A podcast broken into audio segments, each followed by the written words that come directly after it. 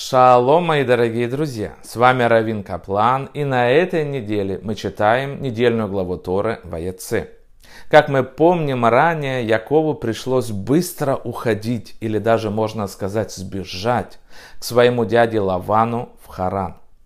В начале этой главы Яков видит странный сон, дорогие друзья. Позднее этот сон займет значительное и важное место в мировой литературе. Очень у многих писателей встречается упоминание о лестнице Яакова. Это одно из самых загадочных мест в Торе, дорогие друзья.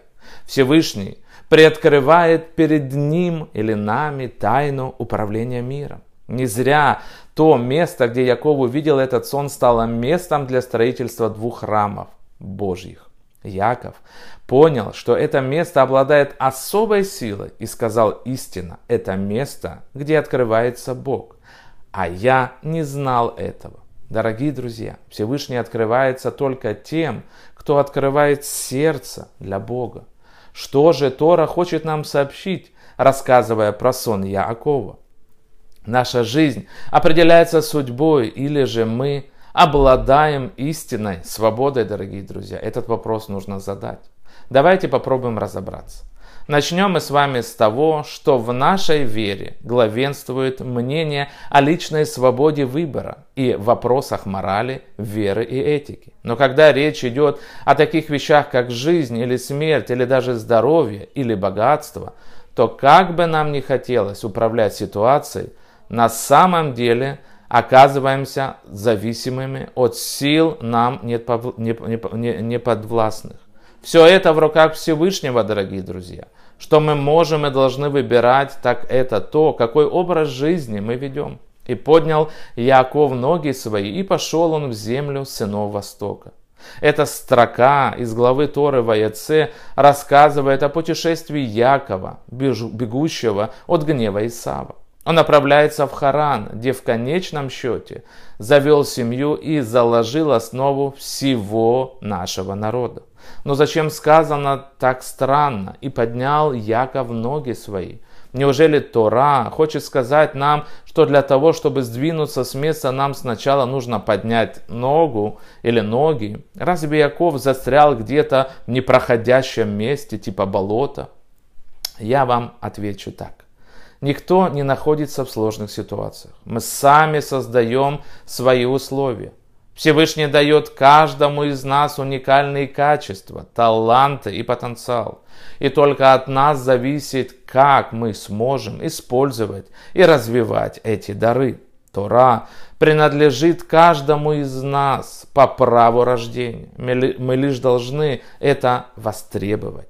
В конечном итоге оказывается, что процитированные выше слова Торы взвешены и тщательно подобраны поднял Яков ноги свои и пошел своим путем. Некоторые люди, дорогие друзья, идут туда, куда ведут их ноги. В зависимости от направления они просто движутся по инерции, позволяя своим ногам управлять собой. Но не Яков. Он был хозяином своих ног и хозяином своих обстоятельств. Он направил свои ноги по правильной дороге и стал хозяином своей судьбы. Итак, Приходит Яков к Лавану, дяде своему. А Лаван помнит, как приходил раб Элиэзер с подарками и с золотом. Поэтому подумал, что и Яков не с пустыми руками придет. Выбегает, чтобы встретить Якова, но выясняется, что последний пришел налегке. Лаван разрешает Якову пожить в своем доме месяц. Якову же очень приглянулась Рахель, младшая дочь Лавана.